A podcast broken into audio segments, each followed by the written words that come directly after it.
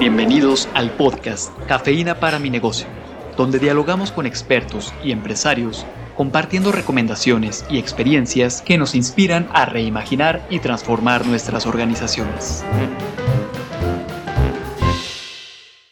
Es un gusto recibirlos de nuevo en Cafeína para mi negocio. Presento a estos dos caballeros que están aquí conmigo el día de hoy. Rafa, un placer. Y bueno, Carlos Reynoso, que aquí está con nosotros. Carla, muchísimas gracias una vez más compartiendo este espacio. Y, Carlos, que ya estuviste con nosotros en un episodio anterior, nos dejaste picados con la, con la plática en relación al liderazgo, a tu experiencia. Gracias por, por aceptar la invitación de estar una vez más aquí con nosotros. Yo pensé que ya no me iban a invitar después de lo que dije de mi vida. al contrario, creo que más de uno y una se quedaron con ganas de, de seguirte escuchando. Y un poquito tocaste el tema de liderazgo, tu experiencia, estos, voy a decirlo, liderazgos distintos que has vivido a lo largo de, tu trayectoria como empresario, pero que esto también nos lleva a entender que hay diferentes tipos de liderazgo, diferentes estilos, y esto impacta con diferentes consecuencias, ¿no? En nuestro equipo, en nuestra organización. Sí, debo de compartir, y gracias por la invitación nuevamente, que el Carlos que arrancó un negocio siendo eh, emprendedor, lo menos que concebía era que se convertía en un líder en ese momento. Claro. Y después eh, avanzó el emprendedurismo y creció el negocio afortunadamente, pero también eh, la educación formal, ¿no? he mencionado esto en el sentido de que estudié la maestría y después algunos cursos, en particular sí de liderazgo, y luego el doctorado, sin ningún otro afán más que estudiar, más que aprender, porque me di cuenta cada vez que quería hacer algo, me lo cuestionaba si era la mejor forma de hacerlo. Y hablando de, liderar un grupo de trabajo, ¿sí? Hablando de acompañar. O sea, pareciera que tu proceso de ir aprendiendo para ti mismo tenía que ver con cómo irlo poniendo al servicio de lo que era el negocio y las personas que colaboraban contigo. Mi negocio era mi lugar de experimentar. Debo de reconocer que mis colaboradores eran, y que no me escuchen, espero, mis conejillos de indias, porque eh, eh, hablé en, hace 15 días de esta parte de liderazgo transaccional, ¿verdad? Ajá. Eh, denominado así porque yo sé que tú me, tú me pagas un sueldo y yo te doy mi intelecto, mi fuerza física por eso. Y ahí está, ahí se brinda la relación. Pero pareciera una relación como en un plano funcional. efecto y, y, frío. Y, funcional y funciona. y, es más, funciona en muchas organizaciones y a cualquier nivel, deportivas, sociales, eh, este, políticas, ¿sí? funciona. Oye, pero a ver, e, eso funciona. Pero ¿qué tanto en ese momento de tu vida, en ese espacio, funcionó? Y el tema es que si tú te hubieras mantenido desde ahí, hasta dónde también hubieras tronado a la gente. Seguramente, no, y seguramente troné más de alguno y, yo con, mucha tristeza puedo decir, y, me acuerdo a platicar con dos, tres colaboradores en donde ofrecí disculpas por un estilo em, demandante, directivo, sin pensar en el sujeto. Reconozco que hoy, en ese momento histórico, me di cuenta de que pasé por encima de ellos eh, pensando en el bien común. ¿Sí? Y por eso digo, bueno, a ver, en base a qué contexto sería un contexto histórico, con qué información tenía. Yo la información que tenía al principio era la que la experiencia de mis antiguos jefes y la, y la necesidad de que el negocio siguiera adelante. Claro. Eh, al, formarme me di cuenta de que había mejores formas y maneras de lograr las cosas. Y esto nos pasa, ¿eh? bueno, como consultor que soy también, acompañando a organizaciones pequeñas, eh, es lo más normal. Es más, se sorprenden cuando en, una sesión de coaching, de pronto eh, el empresario le cuestiona este tipo de cosas. Le cuestiona, oye, ¿te das cuenta que es persona, que, es familia de alguien, que es esposa, que es papá, que es hijo? y me ven con los ojos y, eso que tiene que ver a mí que me dan resultados, ¿no? Entonces, tiene que ver con el cambio personal también. Un líder que no se conoce a sí mismo está condenado a replicar una y otra vez lo que considera eh, normal. Miren, hace 15 días estuve con un grupo de mujeres empoderadas eh, en este diálogo, precisamente. Y ellas, algunas muy jóvenes y otras ya mm, con experiencia en años, me decían, pero es que la gente no nos hace caso y los jóvenes de ahora este, entran y salen. Pero es que vienen haciendo lo mismo, ellas como empresarias. lo que hicieron hace cinco años, hace ocho, hace diez. ¿Y en qué momento ellas van a cambiar? Porque se quejan de que los jóvenes vienen así, pero ellas creen que porque llegaron hasta donde están, el mundo no ha cambiado. Entonces les decía, a ver, vean una foto de ustedes cuando tenían cinco años, una de diez, de quince, una de veinte, de treinta. ¿Ustedes son la misma persona? Bueno, me reconozco ahí. Ah, pero no eres la misma persona. Entonces, el estilo de liderar, de acompañar al otro para lograr el objetivo común, no es el mismo. No puede ser el mismo. Las condiciones no son las mismas. El joven no piensa igual. Es más, el, el promedio de 35, 45 años no experimenta lo mismo que cuando, bueno, Rafa no, y no voy a decir a Carla, pero yo sí. no tenemos las mismas necesidades sociales que tienen los jóvenes ahora, ni, ni ese grupo de, de personas. Y terminábamos el diálogo con ellas, eran cerca de 60 mujeres empoderadas de esta asociación, que les mando un saludo, en el sentido de decir, me doy cuenta que tenemos que cambiar como líderes y empezar por conocerme como persona es el, un primer paso para reconocer cómo puedo entonces gestionar a otros. Si no me conozco, pues cómo voy a conocer y comprender al otro y ser empático con el otro para acompañarlo a que cumpla un objetivo de trabajo. Un ejemplo que decían, ah, es que soy muy flexible. Por ejemplo, el otro día vino una mamá y me dijo, mi hijo, la escuela y tal. Le doy permiso y luego no, me, no, me, entrega el trabajo. Y, y es que de pronto entendemos mal las cosas. No es ser paternalista en el sentido negativo. Es acompaño con amor y exigencia. ¿Sí? A ver, dile a tu hijo que no coma, dile a tu hijo que no puede salir a los 12 años de antro y que se vaya. Y tú le dices, ay, bueno, hijo, conozco, conozco eh, y reconozco que tenías ganas, pero ya no lo vuelvas a hacer. No, hay una consecuencia como líder y muy concreta. Entonces no confundamos un líder paternalista a una persona que es líder, maduro y que quiere que el otro acepte su madurez como colaborador en el proceso dentro de la organización. Sí. Y, como les platico esto, bueno, pues otros casos. Entonces, sí tenemos que aprender a liderar un grupo de trabajo. Primero, y, y acentúo mucho esta parte, me tengo que conocer.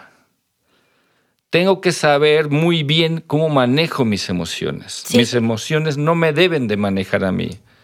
Tengo que saber muy bien qué temperamento tengo. ¿Sí? Es decir, por ejemplo, Rafa, cuando tú naces tienes un temperamento, Carla otro y yo otro. Y luego la personalidad la desarrollamos en el proceso de la vida, los amigos, la familia, la escuela, la pareja, ¿sí? Entonces, ¿quién soy yo en este momento de mi vida? Mi temperamento con lo que se ha desarrollado en mi vida es lo que necesita mi, ese grupo de trabajo para que siga adelante? ¿O, o eso que estoy gestionando en mí ni siquiera lo reconozco. Yo actúo como autómata, ni siquiera como inteligencia artificial, como robot. Mal programado para lograr un objetivo que con esa dinámica no va a llegar a ningún lado. Cuando debo ser exigente, soy flexible. Cuando debo ser flexible, soy exigente. Cuando debo de hablar, me quedo callado. Cuando debo escuchar, hablo todo el tiempo. Entonces, la dinámica cambia como líder, ¿no? Sí, porque además me imagino, Carlos, que el grupo también te va a exigir cierta dinámica según la madurez del grupo que estás dirigiendo. Antes eh, se pensaba que, y siempre, bueno, cuando empezaron a hacer estas cosas de vamos a concebir al líder ideal, siempre se enfocó a la persona que era líder, ¿no? Evolucionó el tema y entonces voltearon a ver a los otros como individuos.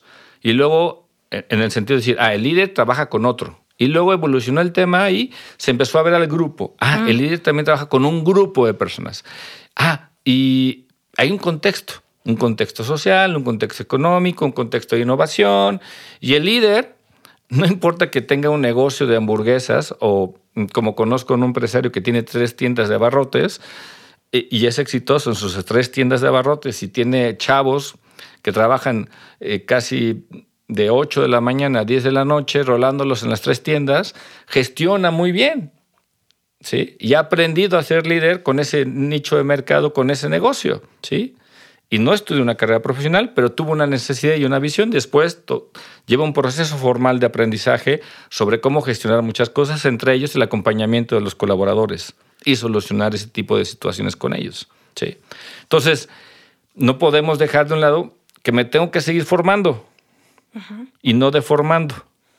Y decir, como a las amigas que les platico, que es que ya no entiendo por qué la gente es así. No, es que a veces nosotros queremos que sean ellos y que se adapten a nosotros cuando el mundo no se va a adaptar a uno. Nosotros tenemos que irnos adaptando y aprender y estar al día de cómo ejercer un estilo de liderazgo adecuado a las circunstancias.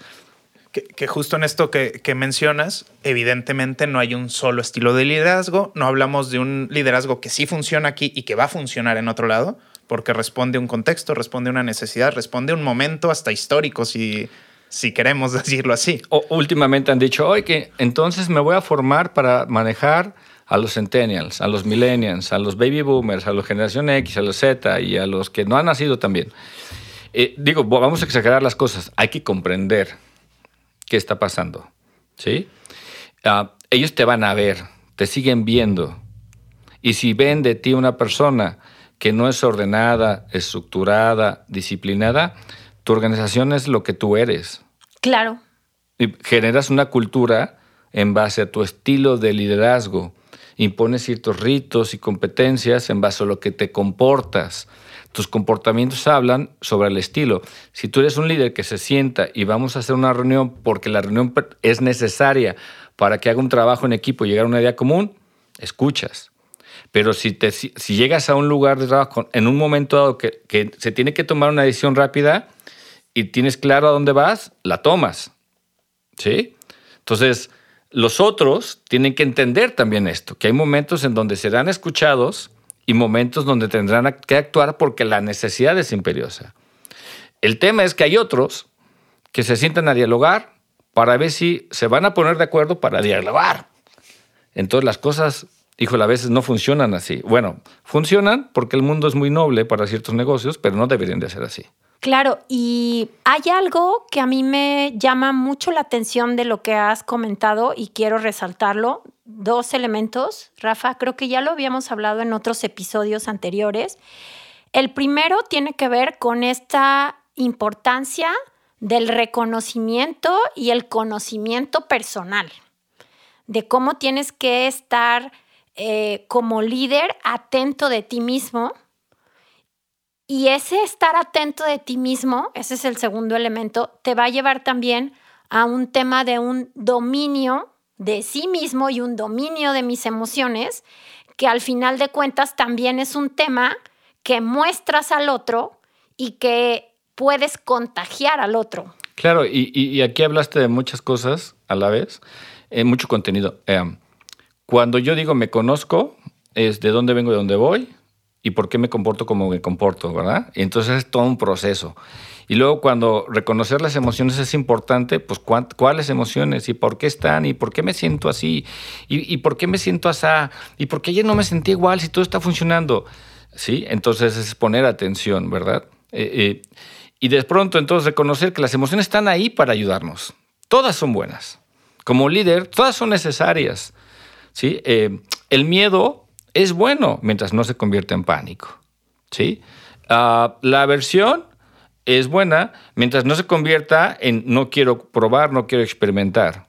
¿sí? La alegría es súper buena mientras no pierda el piso porque estoy contento y, en una fiesta haga un desastre o tome decisiones inadecuadas en el negocio. ¿sí?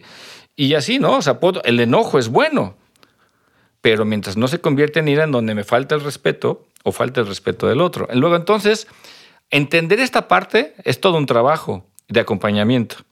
Y no se da en las reuniones de amigos o de amigas, en el café, perdón, pero ah, no voy a ofender a nadie, pero no se da ahí, porque pues, un ciego no puede guiar a otro ciego, se da en procesos formales de aprendizaje, ¿sí? en donde escuchamos, comprendo, interiorizo y actúo en consecuencia. Es más, la gente que se empieza en estos procesos de autoconocimiento busca más esta parte porque pasa un momento, digamos, de crisis cuando se empieza a reconocer y después avanza. ¿sí? Y disfruta más de las pequeñas cosas de la vida, disfruta más acompañando al otro, que el otro encuentre un camino dentro de la organización, le exige con amor, con un amor maduro, ¿sí? al otro, de responsabilidad y de resultados. Porque acuérdate que el líder tiene que brindar resultados en donde está. Si no, no hay tiempo para todo lo demás. Bueno, quiero cerrar este episodio dando las gracias a Carlos por estar acá y dejando en claro la importancia del autoconocimiento y el dominio personal. Sin duda una tarea que queda para todos y todas las que nos escuchan. El trabajo empieza con uno y una misma. Eh, sin duda hay mucho que avanzar como líderes. Seguramente así lo, lo estarán percibiendo cada uno de nuestros escuchas. Y bueno, la invitación a seguirse preparando, a seguirse formando y a seguirnos escuchando. Gracias por la invitación y quedo sus horas. La cafeína comienza a hacer efecto. Compártanos sus impresiones en la sección de podcast de nuestro sitio web universidadempresa.iteso.mx.